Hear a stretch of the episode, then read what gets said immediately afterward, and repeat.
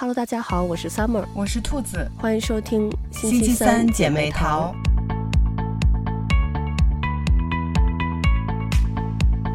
这周我们又重新开始读书了，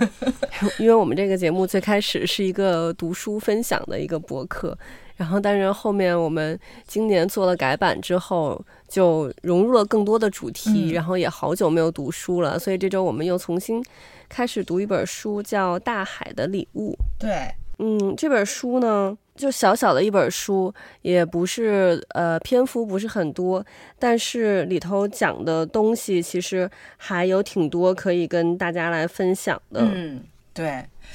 而且就是我我看前面的那个前言的时候，嗯、然后就是这本书竟然是一九五五年，就是。出版的，我当时特别震惊，就是我觉得就是像他前面说的一样，真的这本书过了这么多年再来看，它里面其实讲的很多东西都没有过时。嗯，对，而且这本书的这个作者安妮·莫罗·林德伯格，她其实是特别有故事的这么一个女性，就这本书的。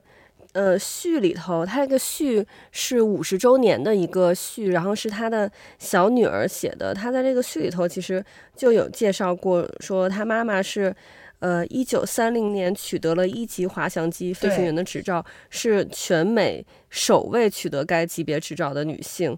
然后。他呃，一九三四年也因为这个飞行和探险的经历，成为美国首位获得国家地理学会颁发的哈伯德奖章的女性。然后她就也有非常多的冒险的经历，其实是就在当时非常我觉得先进的一位女性。没错，就是我觉得可能在现在，可能也许有些人也做不到像她这样，所以我觉得她身上的就是这种。嗯，冒险精神还有那种自由，就我觉得，嗯，还是挺让人向往的。嗯、但是他这个就其实，呃，里面也有就一句话，短短的一句话写了说，他一九三二年这个经历痛失长子的这个悲惨遭遇。然后其实我有去查了一下，他那个真的是，唉，就是还挺惨的。就这本书的作者这个安妮·林德伯格呢。她本身是一个富商的一个女儿，她的爸爸是摩根大通的，就 J P Morgan 的呃一个 partner，、oh. 就非常非常有钱。然后呢，嗯，后来也是作为美国的大使去被派驻到墨西哥，所以就是美国驻墨西哥的大使。然后，嗯、呃，他的先生是美国第一个开飞机横跨大西洋，连续不停的，就中间没有说停下来。呃，横跨大西洋的这么一个人，然后也是就非常就大家眼中的那种英雄式的那种人物吧。嗯，然后他俩当初认识呢，是好像呃，这个就是他的先生叫 Charles，然后那个他就就是作为一个这种飞行员，然后去到那个呃墨西哥那边，然后呃当时这个安妮她的爸爸不是。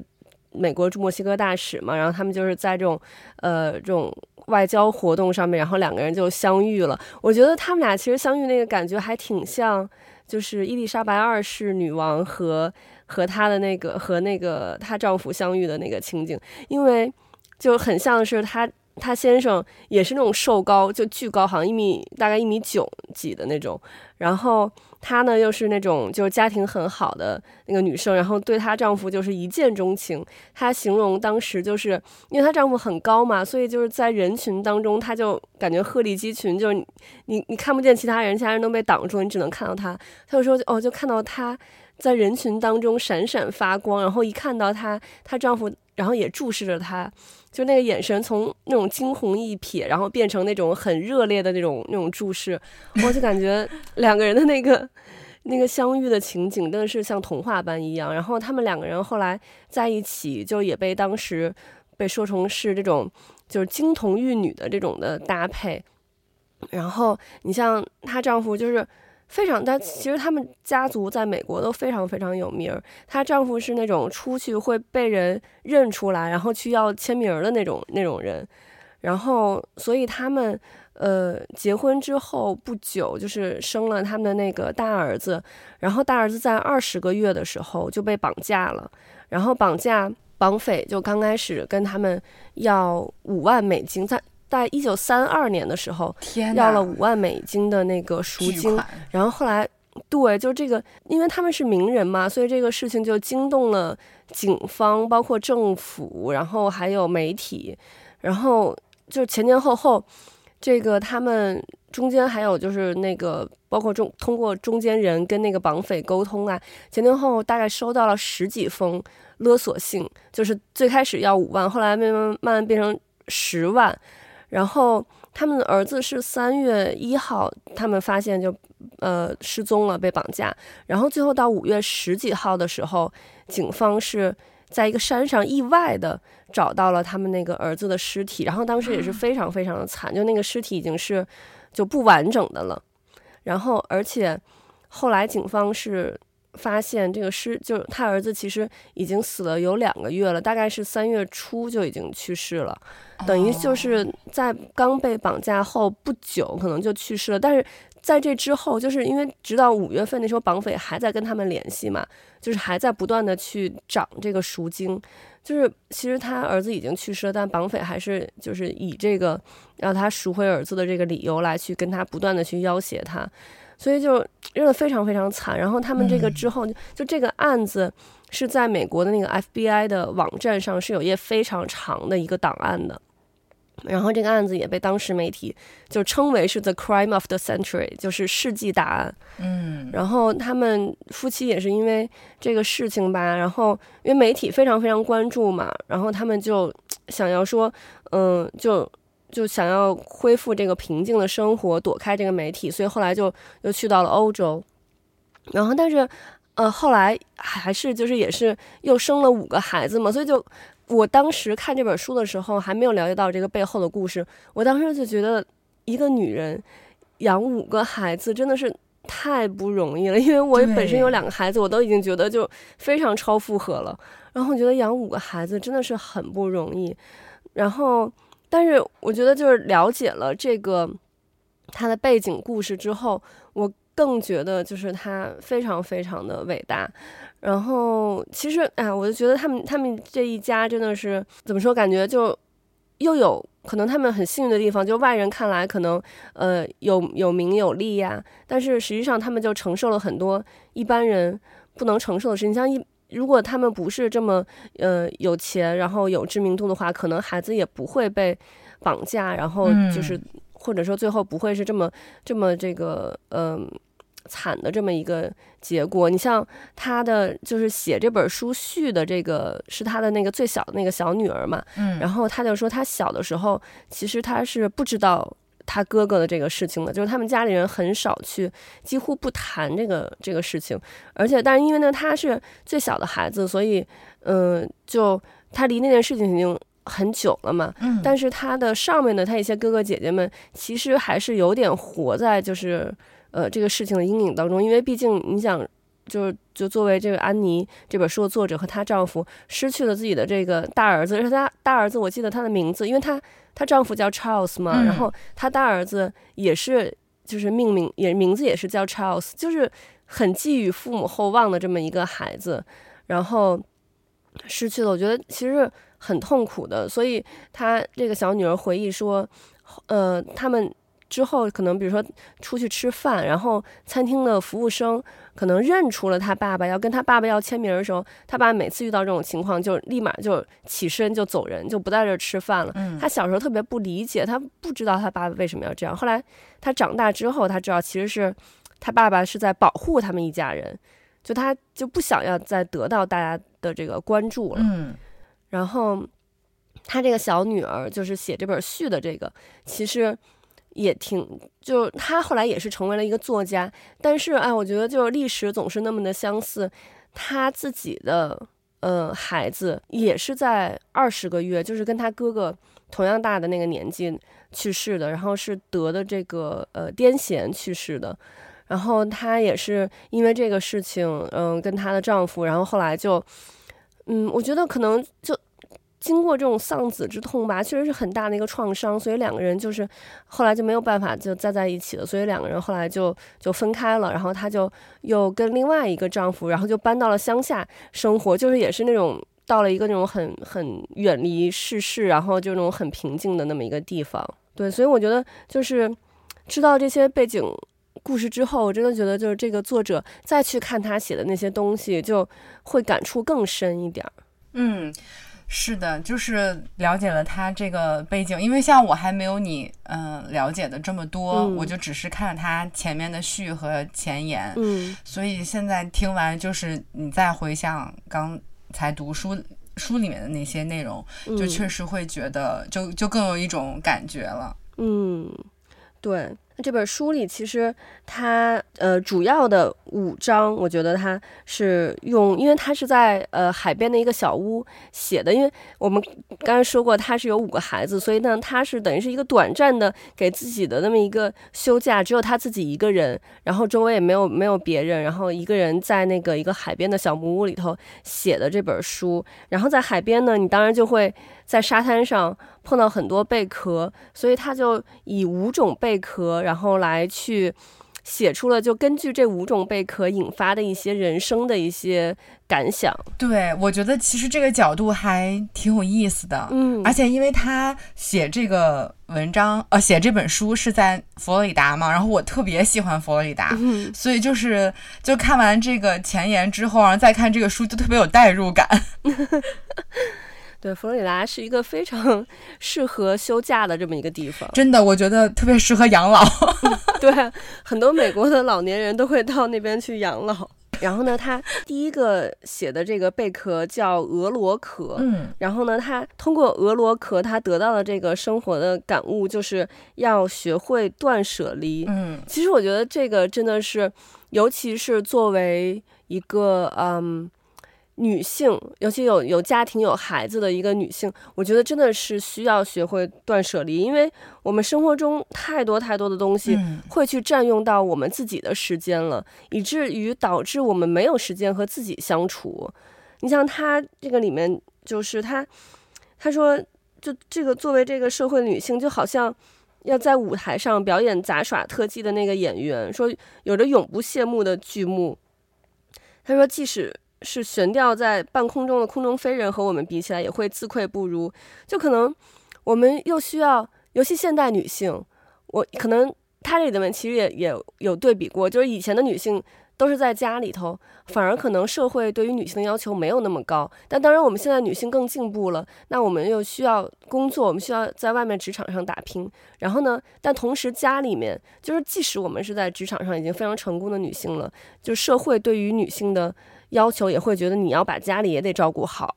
那你要把家里又得照顾好，然后同时你还要有自己的社交生活，嗯，以及同时可能你的孩子，我们经常就是，其实说实话，这个孩子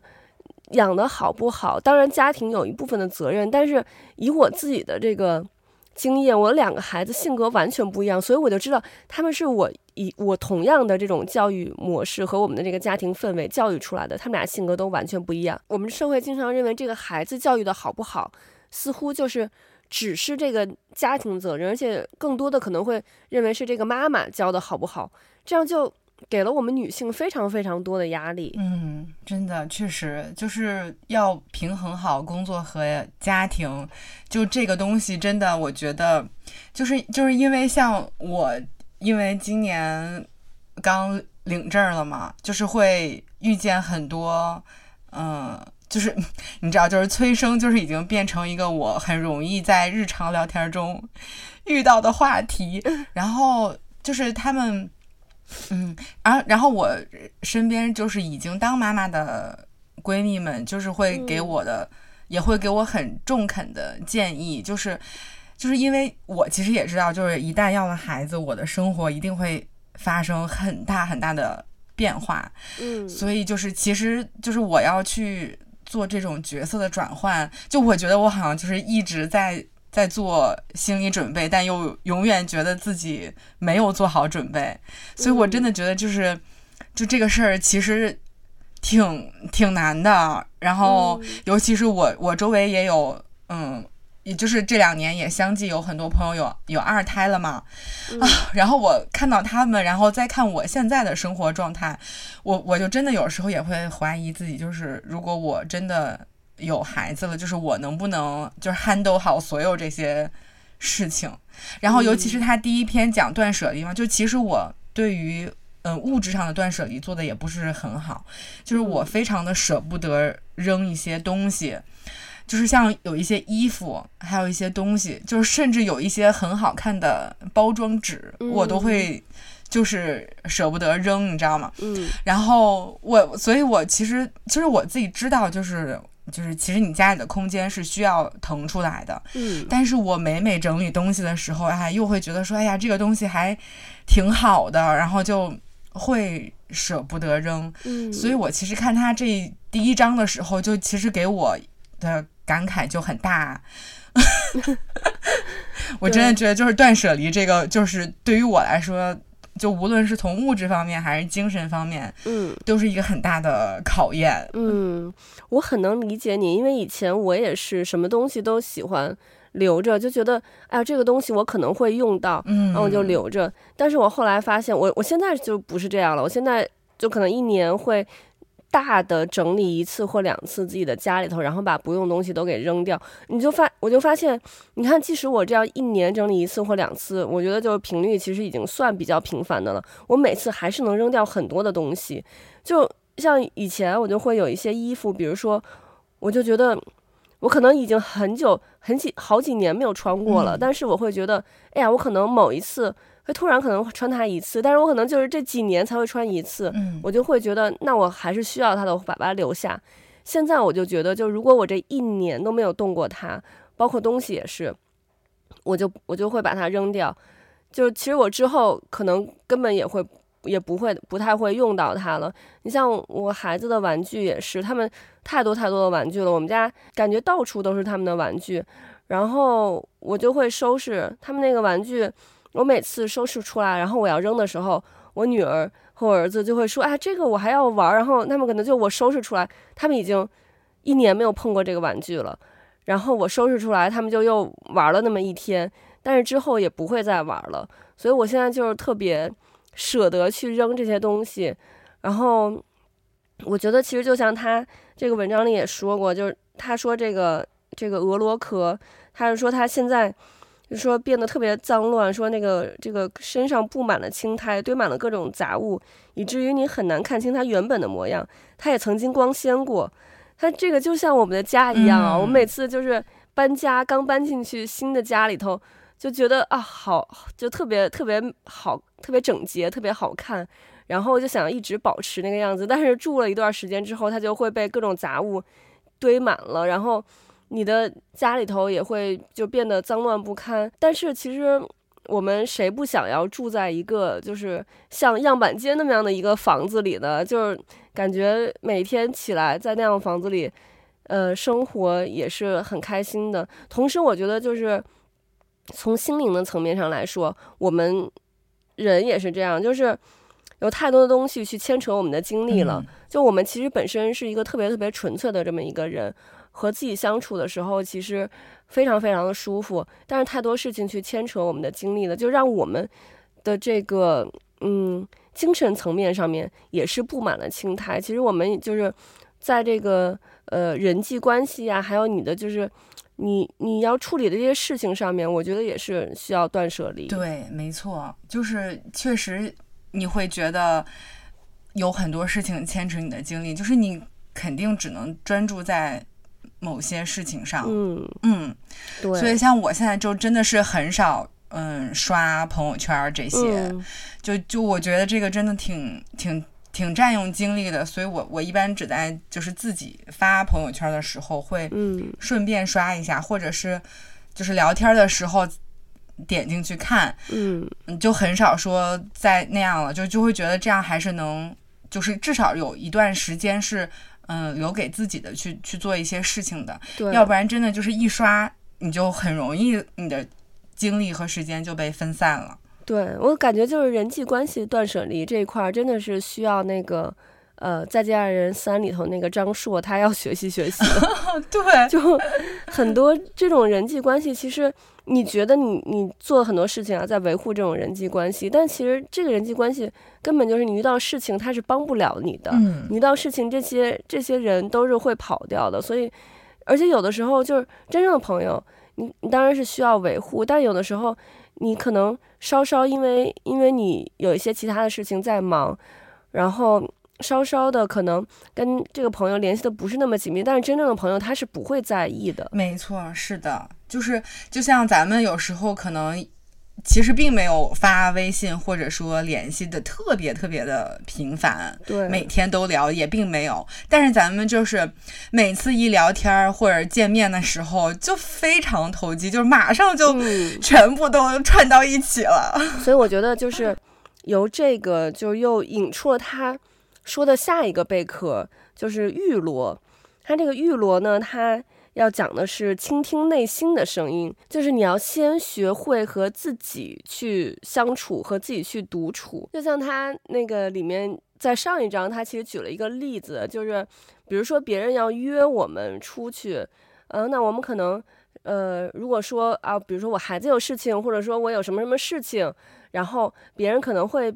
能比较好接受这个理由，就是你去拒绝他，不跟他一起一起约会。但是如果你说哦，我是想要跟我自己去独处，我要花一些时间跟自己在一起，别人就很难理解这个事情。但其实这个事情是很重要的，是就和你，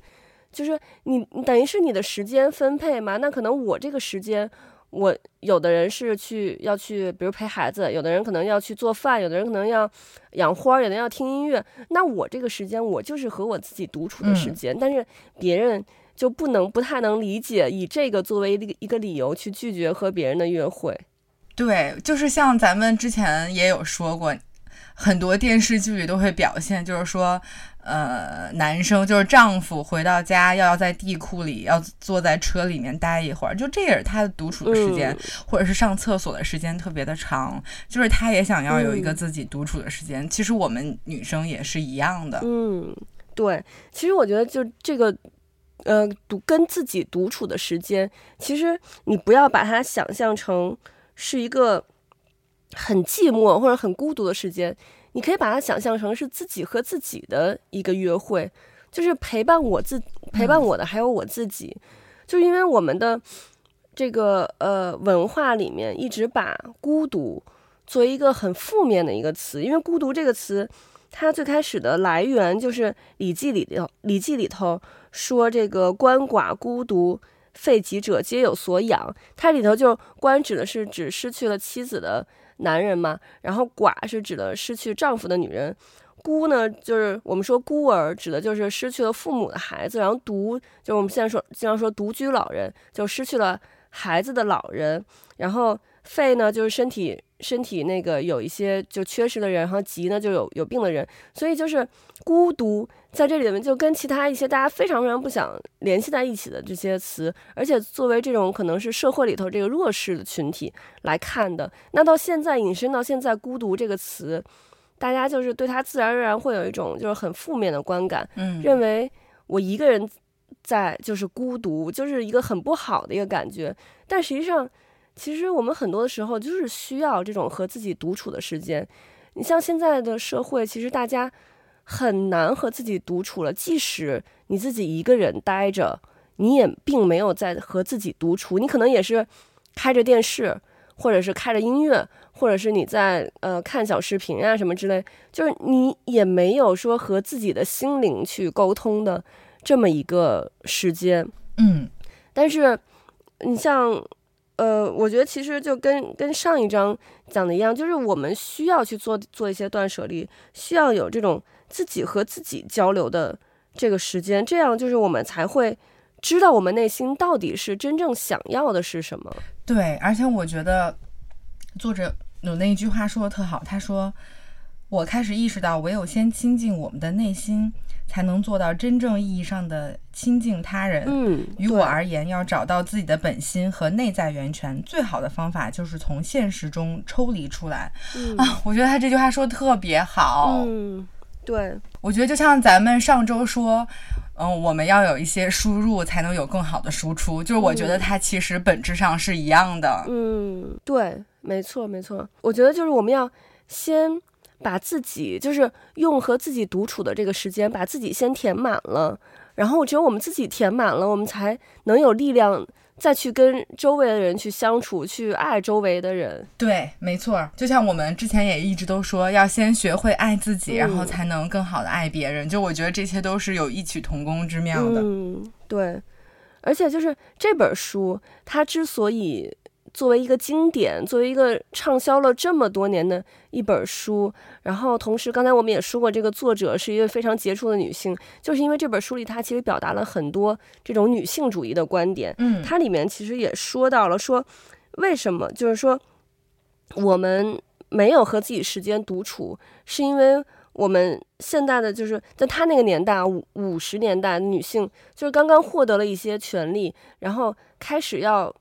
想要就是证明自己，然后就想要，但是我们女性其实我觉得就很可悲的一点是，我们女性要证明自己，我们并没有就是怎么说，我们其实还是在做男性做的事情，就是我们还是要表现的我们在职场上呃很有权利，就是很 powerful 的那种，但其实那个还是一种就是雄性的那种感觉。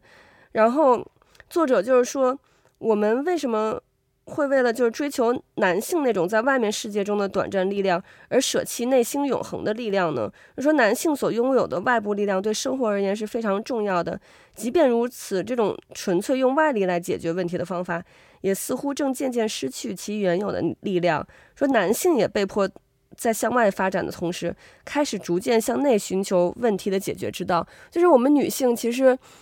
在。外面想要变得像男性一样强，但同时，其实我们不要忘记，我们女作为女性，我们的优势其实是在于向内，向这个心灵的这个地方去去发展我们的这个优势。对，没错。而且我觉得他在这一章里面，其实嗯讲了一些现象，其实真的我们就是几十年之后的我们现在面对的也还是这样的情况。嗯，对，就是他也说又。就是要求女性生儿育女，但是在这之外，我们对社会做的贡献却没有被所有人都看到。嗯，所以我就真觉得这本书，天呐，就是在那个年代，就是他能有这样的想法，我真的觉得实在是太先进了。对，没错，就他这里面让我就是特别呃共情的一个句子，他就说，就说在操持家务上面，无论你做的多好，都不会给你带来老板的加薪或他人的赞美。就除了生儿育女，大众对女性为这个社会所做的贡献视若无物。然后他还说，这个就是任何一个员工都会，无论是薪资高低，都会有假期。但是母亲和家庭妇女是唯一没有固定假期的员工。我觉得这个说的真是让 就是每个女性都深有同感。对，所以这一段我也是看了特别有感触。就是真的这么多年过去了，我们女性其实所面对的困境。还是存在的，就他也有说，像，呃，做不完的家务，处理不完的人际关系，你能说他们是创造性的活动吗？恐怕说他们是颇有意义的事儿都挺困难的。我就觉得他真的就是描写的，我们现在其实要面对的也是这些问题。哎呀，所以当时看到他写这个这一段的时候，我就觉得是哦，真的是说到心坎儿上了。对，没错，我觉得就是他下一个贝壳，其实就让我一下想到了。我在读这个作者他自己的故事里头，就她和她老公相遇的那个场景。她下一个贝壳是阴葛壳，她就说是指的是这个亲密关系中简单而纯粹的阶段。嗯，我觉得这个阶段就是是每个人一生当中都特别美好的那么一个阶段，但是却是非常非常短暂的啊，因为就是其实就是是我们。那个感情当中的最开始的那个激情的时刻，但是后面我们都会遇到现实的问题。你像作者，她可能和她丈夫刚开始遇见的时候非常非常的美好，然后他们就是作为你看她丈夫作为一个那种英雄式的人物，一个飞行员，然后她作为一个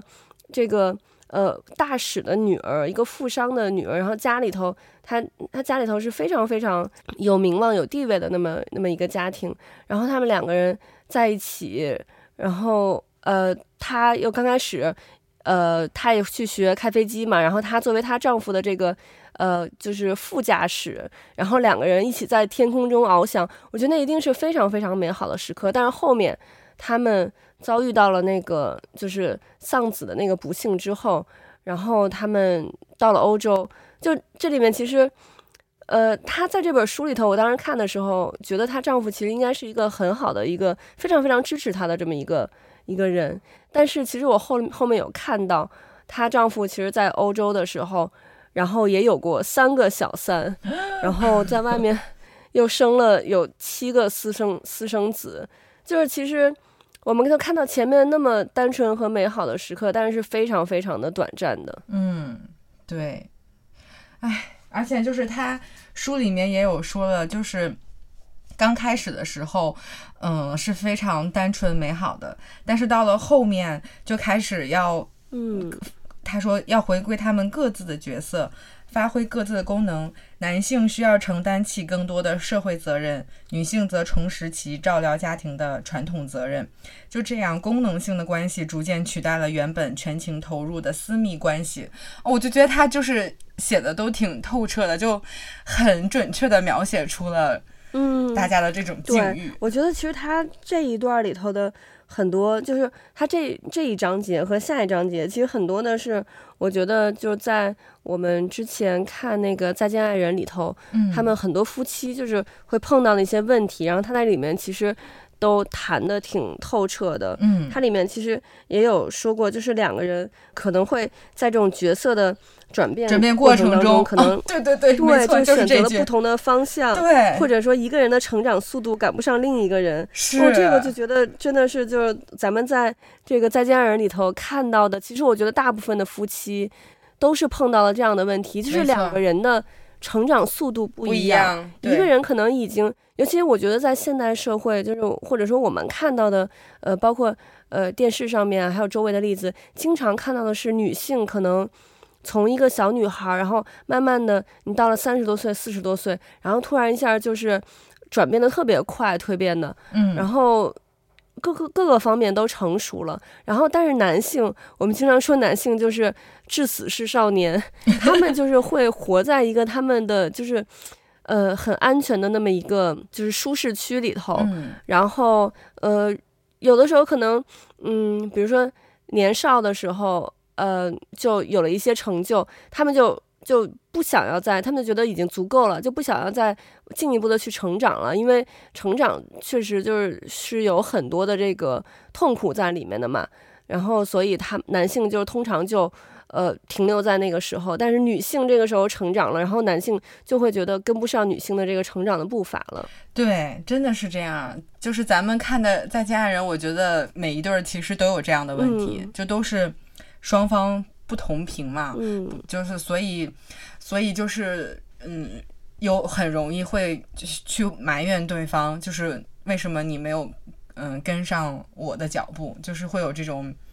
感觉，对，嗯，对。然后还有一些人呢，就是总是在回忆或者说缅怀他们关系里头最初的那个简单而美好的时刻，以至于就有些人他无法。固定在一段长久的关系里头，就是总是在谈恋爱，嗯，但是他就永远无法无法有一段长久稳定的感情。但他这里面就是说，人总要学会接受这样的事实，我们永远无法回到过去某种关系中，也不可能让一种关系永远停留在一种简单的形式里。说这并不是人生的悲剧，只是生命和成长过程中不断循环往复的神奇片段而已。所有现存关系都在不断的改变、扩张和转变成新形态。所以就是，其实我们肯定是无法永远保持在最初那个简单美好的时刻，但是后面的这些，呃，就回归到现实生活、回归到平静之后的这个关系，其实也是另外一种的形式。但两个人也可以保存、保留这种很好的关系，嗯，只是我们需要去适时的去调整自己。对，所以我觉得就是，就像咱们其实去年做嗯播客的时候有聊到，就比如说我们需要一些仪式感，嗯，然后我们也觉得呃，就是夫妻的的关系应该大于亲子关系，然后要保证我们夫妻有这个。自己相处的时间，而不是就是都围围在孩子的身上。就我觉得，其实就是需是需要双方都去做出努力，然后都去为彼此创造这样的一个空间和环境。嗯，所以尤其是今年看了《再见爱人》这一季之后，我不知道是不是因为我今年结婚了，就我今年看《再见爱人》和我去年看《再见爱人》，就是就是感觉完全不一样。就我这一季看，我觉得我。代入感特别强，然后我我看了之后还会反思我自己，就是嗯、呃，在两性关系中，嗯、呃，哪些地方做得好或者不好，就是我会提醒自己。我去年看的时候，就是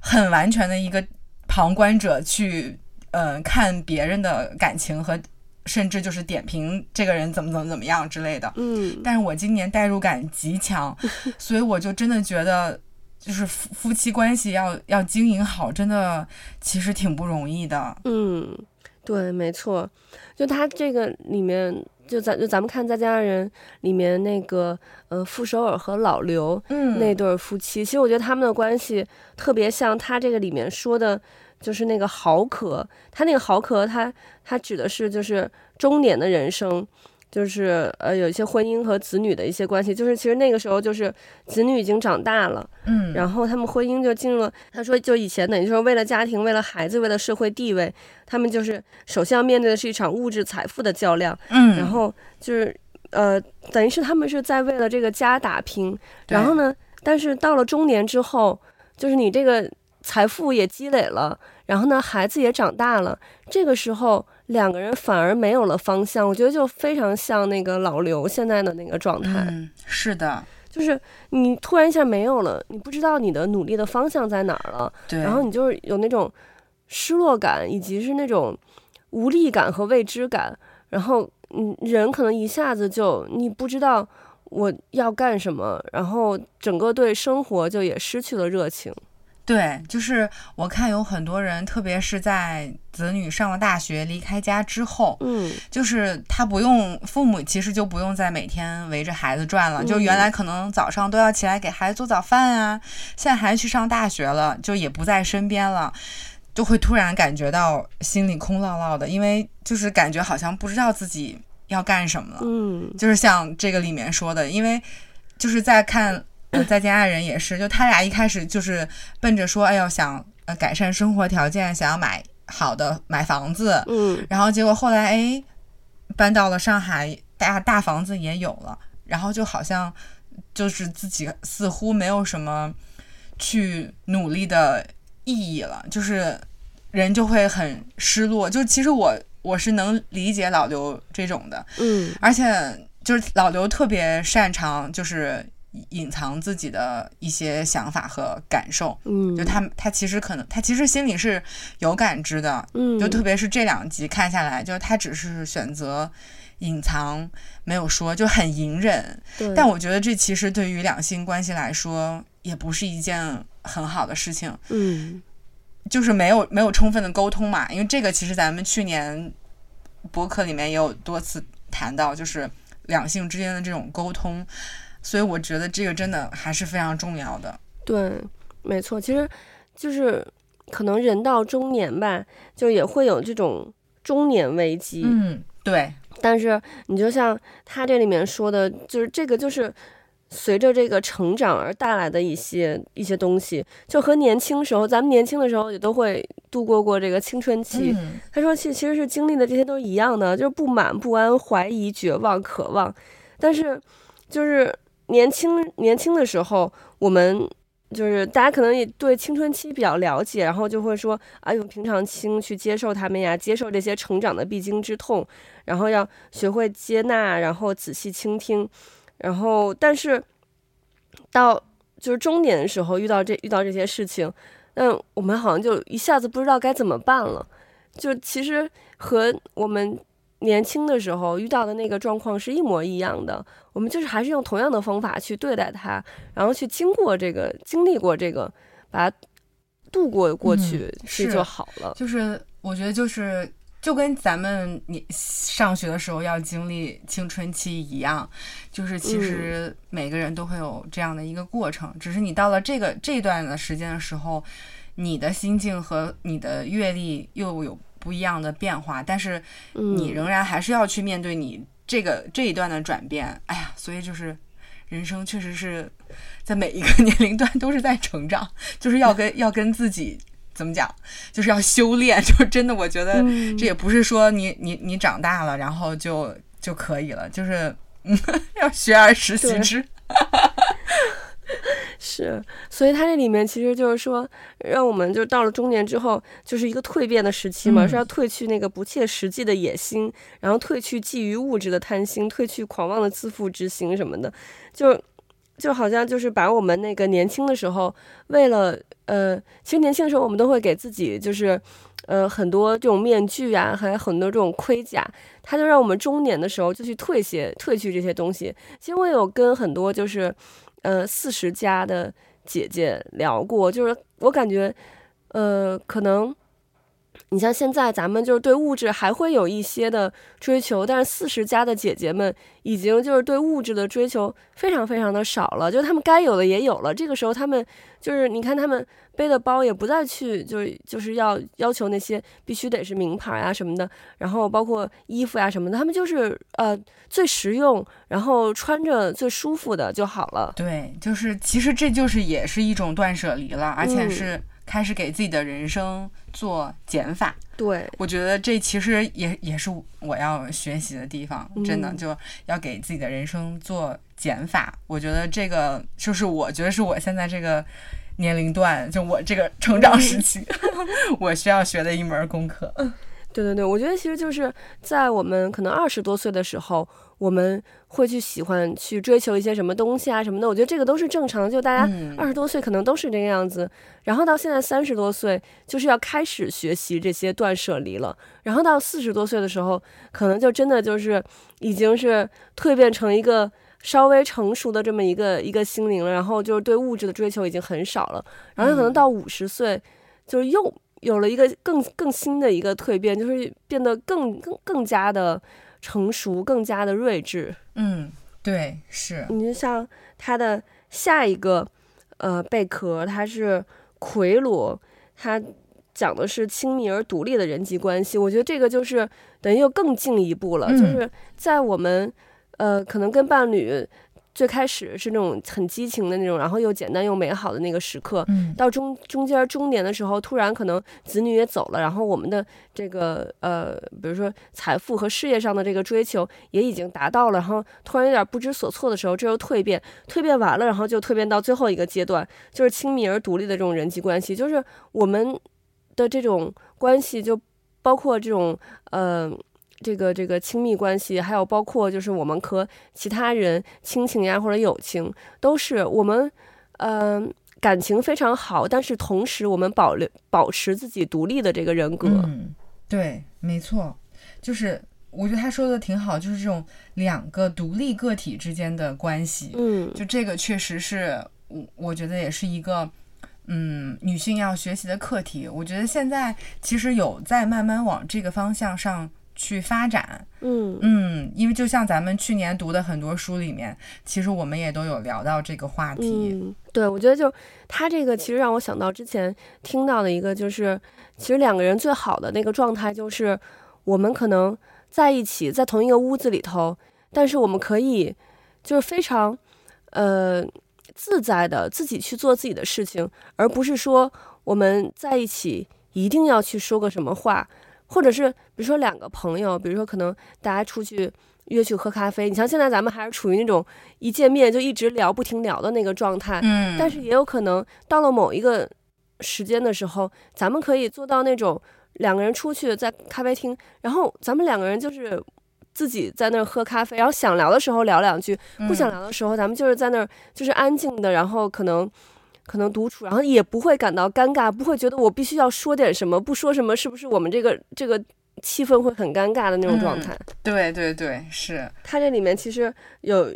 有一段话，他说女性这种成熟，说必须是水到渠成的自然所得，嗯、学会独立，这才是需到一定年纪这一论断的精髓所在。她必须学会依赖自己，学会感受自己的力量。我现在就非常期待。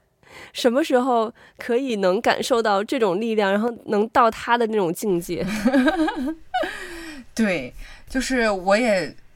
特别赞同你说的，就是那种，嗯，其实就是两个人已经形成了一种默契了，就是我们坐在一起，嗯、哪怕就是坐在一起，就是也很舒服，不会觉得说。就是很尴尬，我我一定要把我们中间这种沉默的空隙填补上，嗯、就是没有这种感觉。所以它这里面其实这本书讲了这个五种不同的贝壳，然后讲了很多，就是其实用我们生活中的这种例子，然后深入浅出的去道出了很多很深刻的道理。同时，他这本书我真的觉得，就作为他那个时代的女性，已经是。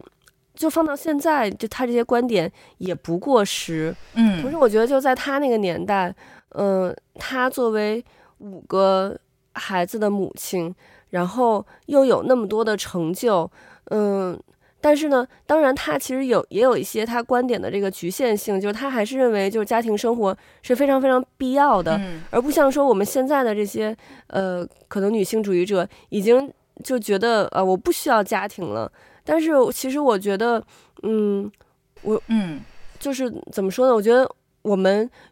女性一直在去追求的是我们有选择的权利，而不是说我们必须要选做某一种选择。就我们之前也说到过，其实有有些时候，就是对女性，呃，怎么说压迫？最大的反而是这种极端的女性主义者。对，我之前就有看到过，就是因为 Melody 她参加了这个《再见爱人》的这个，就作为这个嘉宾嘛，嗯，观察室的嘉宾。然后她平常也是，就是有一些呃两性的言论呀，一些一些话都会被大家拿出来当金句，然后就是大家也很喜欢听她讲这种两性的话题。嗯，然后但是我就有看到有人在底下就是留言说，她自己不也是呃。那个就是结婚了，然后还有之前就可能对她老公也是就是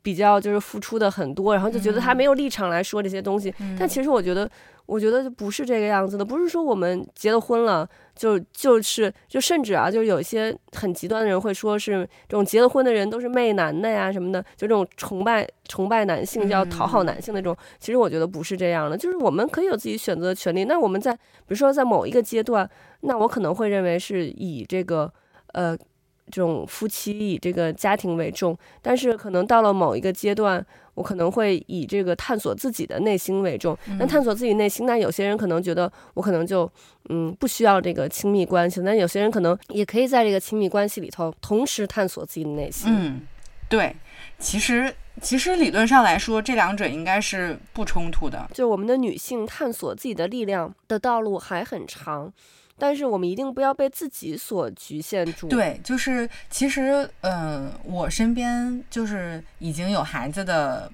女生朋友，就是其实家庭和和当母亲的这一部分，其实也是能让她有成长的。嗯嗯，呃、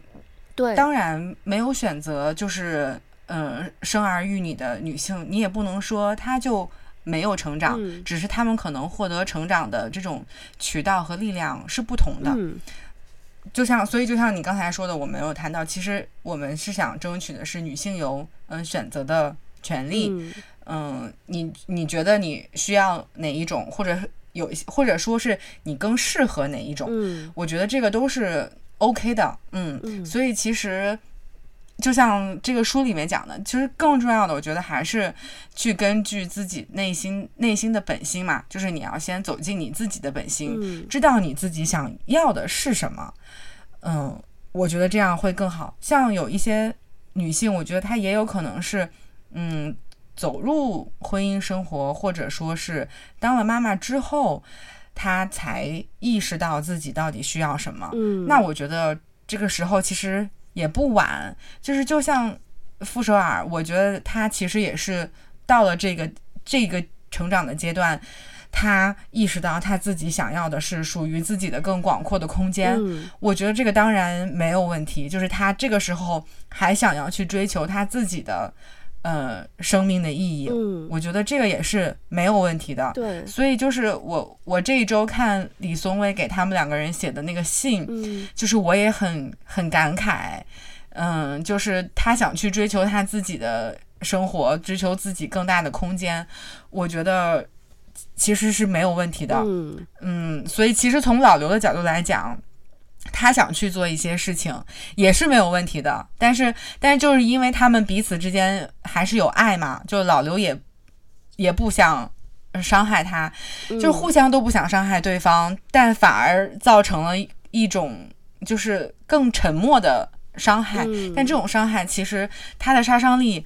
我觉得也许可能可能更大，嗯，所以我觉得就是李松蔚写的那封信真的还挺好的。嗯嗯，对，我还没有看，但是我觉得就是我得到的感触就是，确实我们要学会怎么去说再见。对，因为其实很多时候就是呃两个人相遇是美好的，是让人期待的，但是再见分别的这个话题是我们大多大多数时候。会去想要去回避的这么一个话题，但其实我们更应该学会的是怎么能好好的去说再见。其实两个人，你像可能傅首尔和老刘，他们两个人作为夫妻、作为情侣的这个关系，因为我们人和人之间有很多重关系嘛，嗯，那他们作为夫妻的这个关系，可能可能没有了的话，但他们其实还可以作为亲人、作为呃朋友来延续他们两个人的这个。关系，他们两个人的这个相处，这样可能对于他们来说会更加的轻松一点。就跟可能有的时候，我们经常说不能跟朋友做生意，就是因为说这个生意做做不成，最后朋友也做不成了。嗯。但是如果我们学会能好好的说再见的话，两个人很其实是可以，就是说，比如说在生意上面有不同的想法，如果两个人都非常的。心智上很成熟的话，如果我们在生意上有不同的意见，我们可以把这件事情给说出来，然后两个人不可以不继续去做这个生意了，但是朋友还是可以继续做的。就是我们要学会去怎么去分离出来他这个不同的角色，然后同时学会怎么去处理这些关系。嗯，而且我觉得随着时代的进步，其实大家对于两性关系、亲密关系的这种认知也是有进步的。就像在以前，你就你觉得离婚是一件不好的事情，甚至嗯、呃、有一些羞耻不敢说出来，然后觉得离婚是一个就是天大了的事儿，就是不能离。就是以前的人会有这样的想法。那现在其实就是嗯、呃，我们是想就是各自去。追求各自想要的世界，但只是我们两个人想要追求的世界，它不是一个世界了，嗯、或者说，嗯、呃，现有的这种关系和和家庭可能会可能会困住我。嗯、那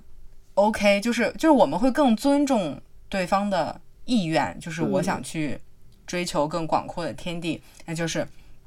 OK，我也愿意放你走。嗯、呃，包括就是我们也能慢慢的去接受，嗯、呃，我们也许不会一辈子就是只爱一个人，嗯嗯，可能可能有一些人就是像傅首尔也说，他们俩如果保持这样的状态，要想过也可以过下去，就是也可以嗯不离婚，嗯。嗯，但是如果要更去遵从自己的内心，他们可能。分开会更好，嗯，所以就是现在，我觉得人可能会更多的去，嗯，遵从自己内心的想法，像以前可能会更多的会受制于，呃，周围人的看法，就所以我觉得这在某种程度上来说，其实也是大家对两性关系的一种，呃，认知上的一种进步，就是我们可以可以接受，嗯，这样存在的形式，而不是说我们要，嗯，一定要为了。